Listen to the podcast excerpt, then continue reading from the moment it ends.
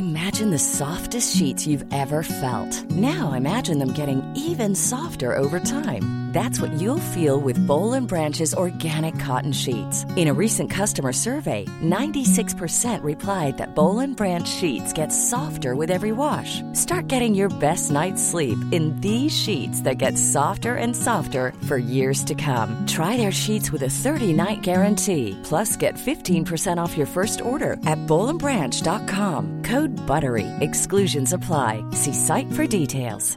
Normally, being a little extra can be a bit much, but when it comes to healthcare, it pays to be extra. And United Healthcare makes it easy with Health Protector Guard fixed indemnity insurance plans. Underwritten by Golden Rule Insurance Company, they supplement your primary plan, helping you manage out of pocket costs without the usual requirements and restrictions like deductibles and enrollment periods. So when it comes to covering your medical bills, you can feel good about being a little extra. Visit uh1.com to find the Health Protector Guard plan for you. Millions of people have lost weight with personalized plans from Noom, like Evan, who can't stand salads and still lost 50 pounds. Salads, generally, for most people, are the easy button, right? For me, that wasn't an option. I never really was a salad guy. That's just not who I am. But Noom worked for me. Get your personalized plan today at Noom.com. Real Noom user compensated to provide their story. In four weeks, the typical Noom user can expect to lose one to two pounds per week. Individual results may vary.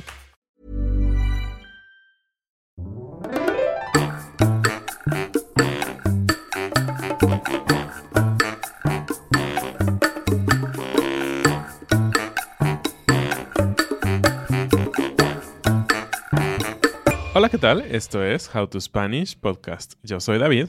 Yo soy Ana. Te vamos a contar sobre algunos de los estados de nuestro país y por qué deberías visitarlos. How to Spanish podcast is designed to help Spanish students improve their listening and vocabulary skills, and it's made possible thanks to our Patreon community. By joining the community, you can access the vocabulary guide and interactive transcript, bonus episodes, and monthly activities to practice your Spanish. If you would like to join the experience, go to patreon.com slash howtospanishpodcast. Hola amigos, muchísimas gracias por estar con nosotros. Para nosotros es un placer estar de vuelta aquí en nuestro estudio, en nuestra casa y poder grabar un episodio más de How to Spanish.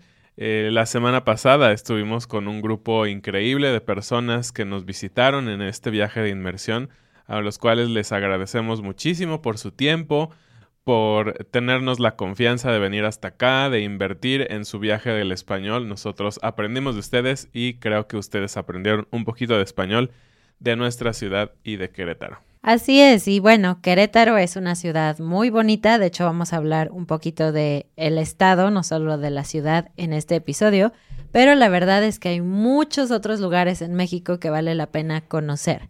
Incluso si no vas a viajar a estos lugares, es importante conocer un poquito la cultura, la comida típica de México que viene de esos lugares, para que, bueno, tengas como una imagen más completa de lo que es nuestro país, México.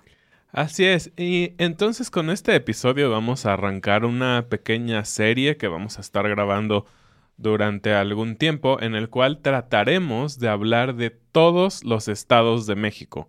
Son bastantes, así que nos va a tomar algunos episodios y el día de hoy vamos a empezar con algunos que pues nos gustan y, ¿por qué no? Vamos a empezar con, con Querétaro, está dentro de este episodio. Y vamos a ver información interesante y como dijo Ana, sobre todo nos gustaría que los visitaras. La verdad es que nosotros mismos no conocemos todos los estados del país. Conocemos bastantes, creo. O- Sobre todo tú. Sí, un poquito más yo. Pero creo que es un buen reto, aún como nosotros mexicanos, conocer todos los estados, creo que es algo que queremos hacer.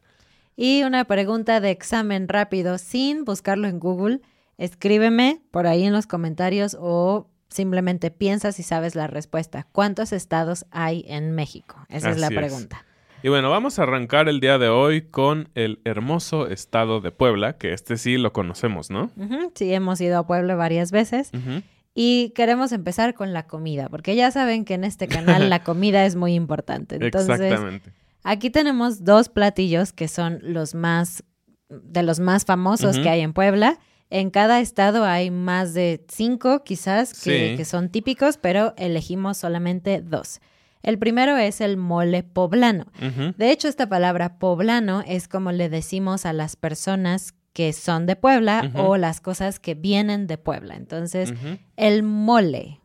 Sí, el mole poblano, el chile poblano, todo esto que tiene poblano es este justamente de Puebla. Pero bueno, sí, como dijo el mole. El mole, para empezar, sabemos que es un- una delicia gastronómica de México. Eh, es algo bastante auténtico. Sabemos que hay cosas similares en otras partes del mundo. Pero muy interesantemente, en México hay muchos tipos de mole y van cambiando un poquito, depende de la región del país, ¿no? Entonces, obviamente, Puebla tiene su propio mole y es un platillo que se conoce en todo el país, aunque sea solo de Puebla, ¿no? Es muy común comerlo en Ciudad de México y a veces en los restaurantes, de hecho, te dicen pollo con mole poblano o enchiladas de mole poblano, se especifica, ¿no? Y bueno, eh, obviamente no tenemos la receta como tal, pero lo que más sobresale en un mole poblano es eh, varios chiles, ¿no? Como chile ancho, eh, mulato, pasilla, chipotle y algunas especies que les dan esos sabores y olores especiales, como Clavo, pasas, canela, cebolla, perejil, ajo, tomate, chocolate y más, porque algo que es especial sobre el mole en general es que lleva muchos ingredientes molidos. Entonces es difícil hacer el mole desde cero, pero si estás en México o eres mexicano, la verdad es que puedes comprar la pasta o el polvo de todos estos ingredientes ya mezclados y solo necesitas calentarlos y agregar agua o caldo de pollo. Entonces, aunque parece muy difícil de hacer, para la gente común es fácil de preparar el mole. Y el mole es muy especial porque es una comida de celebración. Aunque la puedes comer, lo puedes comer todos los días en tu casa, donde sea. Este platillo típicamente se asocia con bodas, con bautizos, con cumpleaños, con festejas, Las- con, ¿cómo se dice? Festejos. Festejos, festejos grandes. Sí, y, y bueno, es muy común que este mole se, se adorna, aparte de todo lo que tiene, tiene normalmente ajonjolí encima y es como una vista muy característica. Me parece que algunos otros estados también lo hacen, pero yo siempre asocio el mole poblano como una gran pieza de pollo, mucho mole, es decir, se ve casi oscuro el plato con pollo y encima un toque de ajonjolí que le da un contraste interesante. Tengo hambre. Sí. Y el otro platillo típico de aquí es los chiles en nogada. Este es un platillo conocido por todo mexicano sí. porque se consume durante la época de la independencia, entonces en el mes de septiembre, aunque hay restaurantes que lo preparan todo el año. Y muy interesantemente, yo no sabía que los chiles en nogada eran poblanos. No sé, simplemente es un platillo que comemos en septiembre y pensé que era como universal en México, ¿no? Pero no, resulta que es de Puebla. Y tiene sentido, porque la base del chile en nogada es un chile poblano. Entonces, bueno, se cree que este chile fue creado en los conventos eh, por las madres agustinas en Santa Mónica, Puebla. Eh, entonces, se cree que es una comida de convento que salió y pues se expandió, ¿no? Algo muy interesante de este platillo es... que tiene los colores de la bandera Sí. mexicana. Entonces, el chile es verde, se prepara con una salsa de nuez que queda color blanco y además está adornada con semillas o de, de- con, con la fruta granada roja. Exactamente. Y algo muy interesante, y si tú te preguntas por qué se llama en nogada, ¿Por Ujú. qué si realmente la salsa es de nuez, no? Y es una salsa un poco dulce. Eh, es muy interesante. El árbol donde se dan las nueces, la planta y todo esto, se le conoce como nogaleras, ¿no? Es por eso que lleva el nombre de nogada. Y suena un poco lejano a la palabra nuez, pero digamos, toda la familia de este fruto es nogaleras, nogada, nuez. Y bueno, ahora sí, ¿por qué es famosa Puebla además de por estas comidas? Bueno, es considerada como patrimonio cultural de la humanidad. Es, de hecho, eh, la ciudad Puebla es la que tiene los mayores, la mayor cantidad de monumentos de América Latina. Muy interesante. También algo muy interesante sobre Puebla es que es una ciudad barroca y esto se puede ver por las iglesias que están construidas. Normalmente en el centro de la ciudad vas a encontrar muchas iglesias católicas y estas tienen un estilo barroco. Uno de los principales atractivos está en la ciudad de Puebla, que es una catedral. Hay muchas, pero hay una en particular que tiene una de las torres más altas de Latinoamérica, del continente, y de hecho tiene una campana que pesa como 8 toneladas. Y ya saben que siempre hay leyendas. Y la leyenda es que los mismos ángeles subieron esta campana hasta arriba. Tenían que ser unos ángeles bien fortachones porque 8 toneladas, wow. Y bueno, también en Puebla hay muchísimas ah, artesanías, es algo que puedes encontrar en muchos lugares del país, pero hay cosas muy específicas que son reconocidas de Puebla. De hecho, es muy común la talavera poblana. Y otra vez, estamos usando eh, la palabra poblano o poblana, ¿no? Y la talavera es este, eh, esta artesanía que se utiliza para hacer macetas, hacer tal vez algún tipo de pocillos o platos, vasos. Y es generalmente blanca con, azul. Es muy bonita. Te recomendamos que compres eso. Pero también incluso tienen un tipo de arte que me parece muy bonito, que es el papel amate, que es un papel que se forma de varias cortezas de árboles, pero en el cual se pintan como murales o obras de arte. Entonces es muy único y bastante lindo. Y bueno, hay muchísimo más por hablar de Puebla, pero vamos a avanzar. Y del centro del país nos vamos a ir hasta el norte, al estado de Nuevo León. y en el estado de Nuevo León eh, son muy conocidos los norteños por su carne, ¿no? Todos los mexicanos saben que la carne en el norte, no solo en Nuevo León, sino en varios de los estados, tiene muy buena calidad. Además es como parte muy importante de la cultura norteña el tema de la carne asada. Eh, bueno, eso de poner el asador y salirte a cocinar tu carne con algunos vegetales y cosas extra, suena como algo normal, la verdad es que en el resto del país lo hacemos de vez en cuando, pero para ellos es casi de cada fin de semana. Para ellos es muy importante. O a veces hasta entre semana. pero bueno, aparte de la carne asada, que es, digamos, más normal, como decíamos, un platillo muy especial y bastante único en Nuevo León es el cabrito. Y bueno, cabrito es, pues sí, es una cabra pequeña, por eso usamos el hito. Eh, y la manera en que se prepara es muy interesante. Le llaman al pastor y si tú has estado en Ciudad de México o has visto Taco Chronicles, sabes que existen los tacos de pastor. Eh, es parecido, no es tan fuerte el, el, adobado, pero se cocina, o más bien se adoba la carne con especies, con chiles, y se cocina muy lentamente, también con brasa, es decir, no al fuego vivo, y queda una textura muy suave y muy llena de sabor. Eh, es muy rico y tiene un sabor muy especial el cabrito que de verdad te recomendamos que lo pruebes. El estado de Nuevo León es mm, la ciudad más conocida es Monterrey porque es una de las ciudades más grandes del país y con más población, etcétera. Pero algo interesante de Nuevo León como estado es que tienen muchas ferias. Les gusta mucho este concepto de tener ferias, que son como eh, temporadas eh, de fiestas en donde en un lugar específico se reúne mucha gente con eh, un tema en específico, ¿no? Entonces puede, por ejemplo, en, en, otro estado hay una feria del globo aerostático, pero aquí en especial hay varias ferias. Una de ellas me parece muy chistosa, es la feria del machacado, que es todo gira alrededor de una comida también típica del norte que se llama machaca, que es como carne eh, un poco seca que se combina con cosas, principalmente con, huevo, pero se puede hacer con vegetales y con otras cosas. Entonces imagínate, vas a una feria donde todo gira alrededor de este platillo. Sí, es muy interesante. Y hay ferias de un montón más de cosas, pero las que nos han llamado la atención es que hay una feria de la nuez, otra vez hablando del tema este de las nogaleras. De hecho, es bastante común en el norte, también hay muchas nogaleras. También hay ferias de la manzana, interesante, puedes ir a comer manzanas y cosas así. Y otro tipo de cosas. Entonces, de, hecho, la que quiero mencionar rápido es la Feria Villaseca, que es en honor a los mariachis. Yo no sabía que existía una feria completamente alrededor de este tema de los mariachis. Y aparte de comer y de ir a las ferias, ¿qué otras cosas puedes hacer? Bueno, en Nuevo León puedes visitar las grutas de García, que se descubrieron en 1843, tienen un montón de años. Y lo interesante de estas grutas es que son completamente naturales y puedes ver las formaciones de los minerales.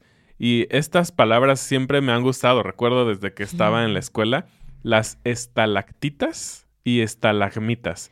Ah, son como estas formaciones de roca que crecen a- del piso hacia el techo o del techo hacia el piso, ¿no? Exactamente, y van cambiando, depende de los minerales, los colores y todo eso. Pues son, en mi mente son como gotas que se quedaron atoradas, ¿no? Y se volvieron una sola formación. Pero bueno, Aparte es como toda una aventura, porque para llegar a este lugar tienes que tomar un teleférico eh, que recorre muchos metros y bueno, finalmente ya te, te deja ahí, ¿no?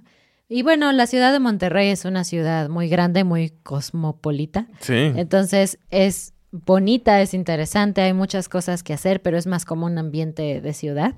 Y algo que nos gusta mucho a nosotros en particular es encontrar hot dogs en la calle. Ah, sí, En Monterrey, al menos cerca del centro, Sí. tienen una costumbre de hacer los hot dogs gigantes con diferentes tipos de salchicha, porque también en el norte usan diferentes salchichas que aquí.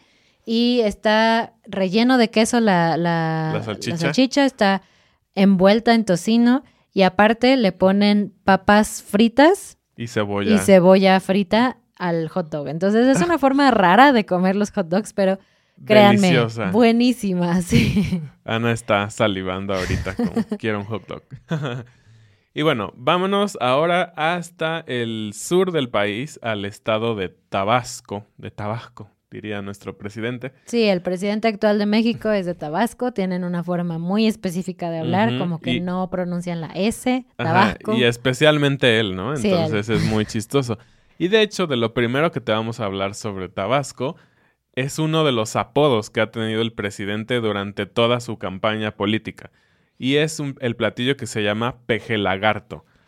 Y es muy chistoso porque no es un lagarto, es un pescado. Pero se llama No peje sé por lagarto. qué exactamente le llamaron peje lagarto. Este es un pescado que es muy popular en este estado. Peje lagarto es largo, pero la forma corta, peje. Peje. Y así es como se le conoce mm, casualmente al presidente actual de México, el peje. El peje. y bueno, eh, se puede preparar con distintos elementos este, este pescado, pero el más común es un eh, que lo embadurnan, lo ponen con un tipo de mole que se llama chirmol. La verdad yo nunca lo he probado. Y tiene una preparación interesante. Eh, se hace con masa, masa de maíz, calabaza, semillas y epazote. Mm. Entonces suena interesante. El pescado a mí particularmente no me gusta y en especial este pescado visualmente no me parece tan agradable, pero bueno, es un platillo súper típico del estado de Tabasco. Además de esto, hay una bebida típica que se llama pozol, no pozole. Pozole Exacto. es una sopa. No te confundas. Pozol es una bebida.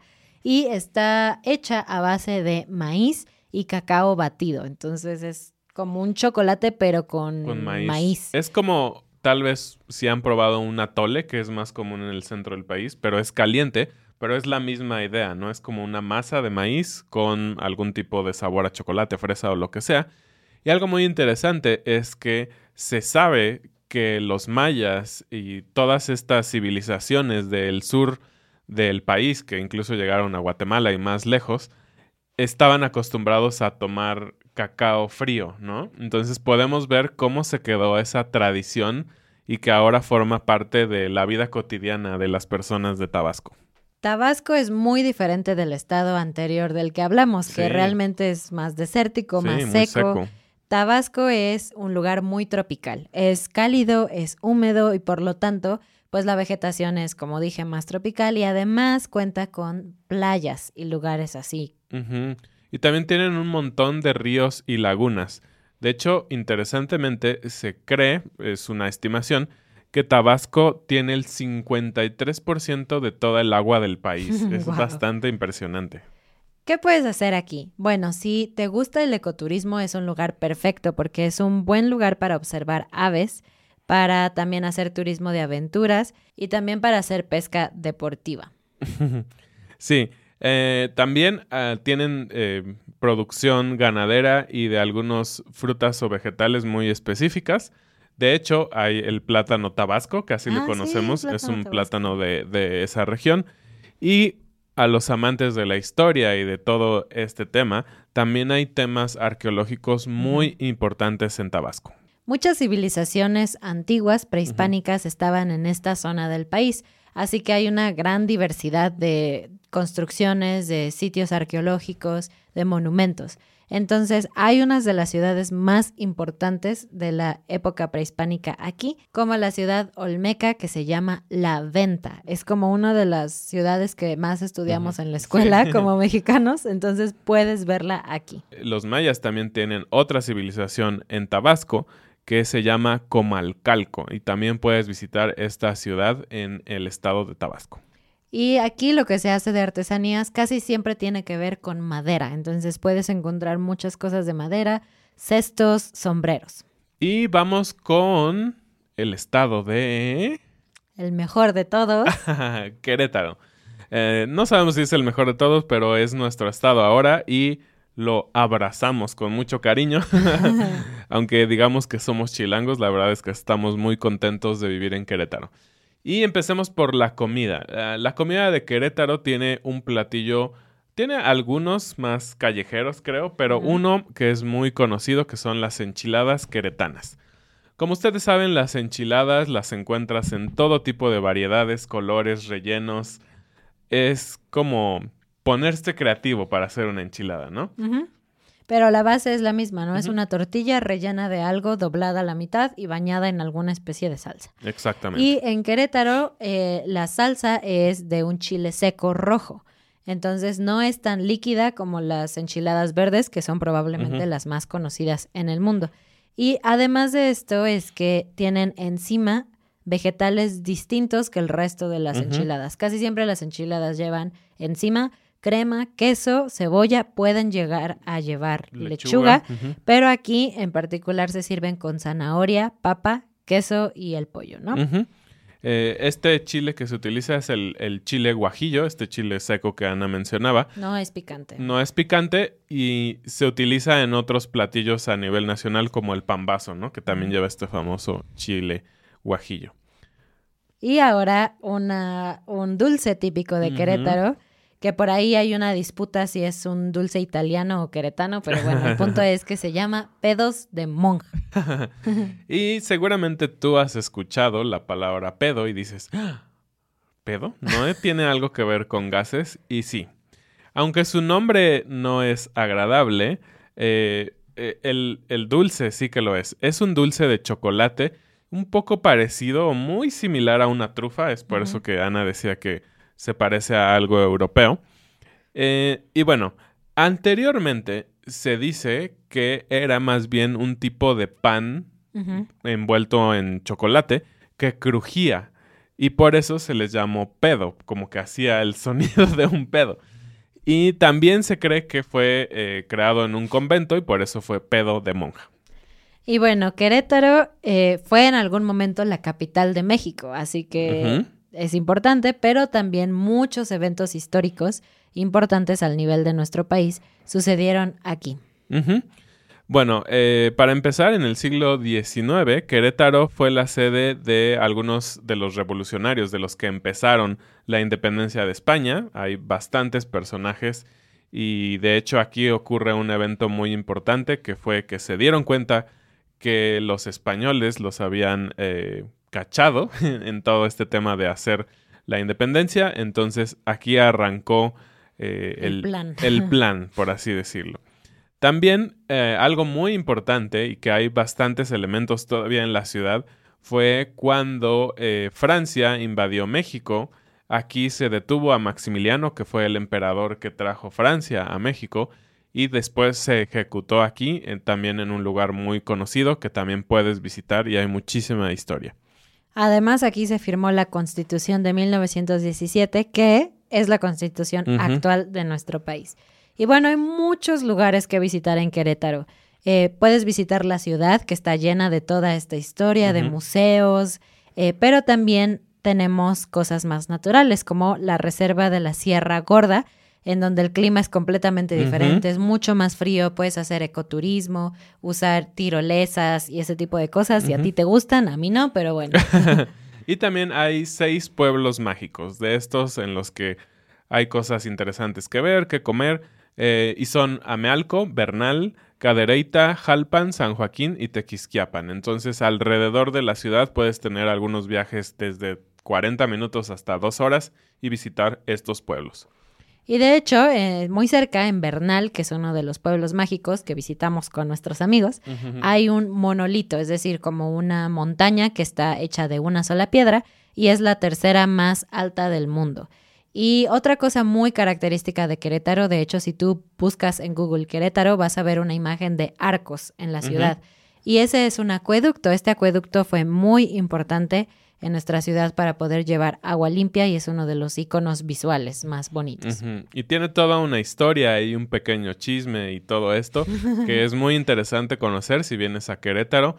Eh, los guías de turistas o tú mismo puedes investigar un poquito al respecto, pero sin duda que la historia en esta ciudad es bastante llena y asombrosa, así que les recomendamos visitar no solo la ciudad, sino en general el estado.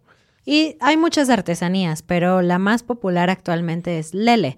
Es una muñeca de trapo hecha por comunidades indígenas que tiene sus trenzas, pero tiene eh, muchos listones de colores en la cabeza.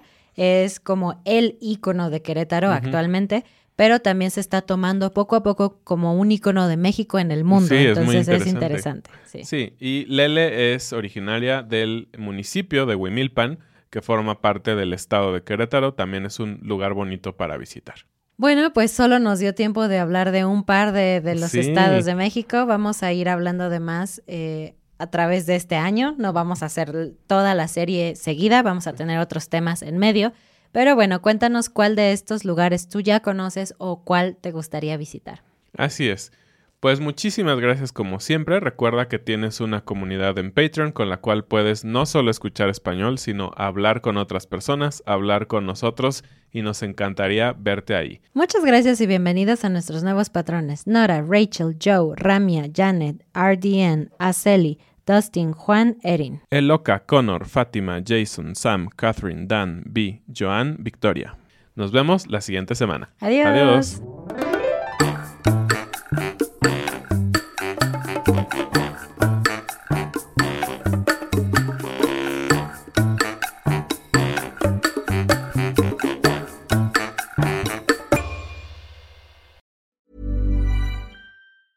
Hey, it's Danny Pellegrino from Everything Iconic.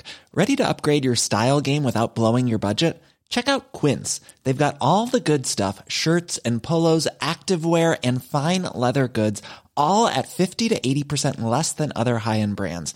And the best part? They're all about safe, ethical, and responsible manufacturing.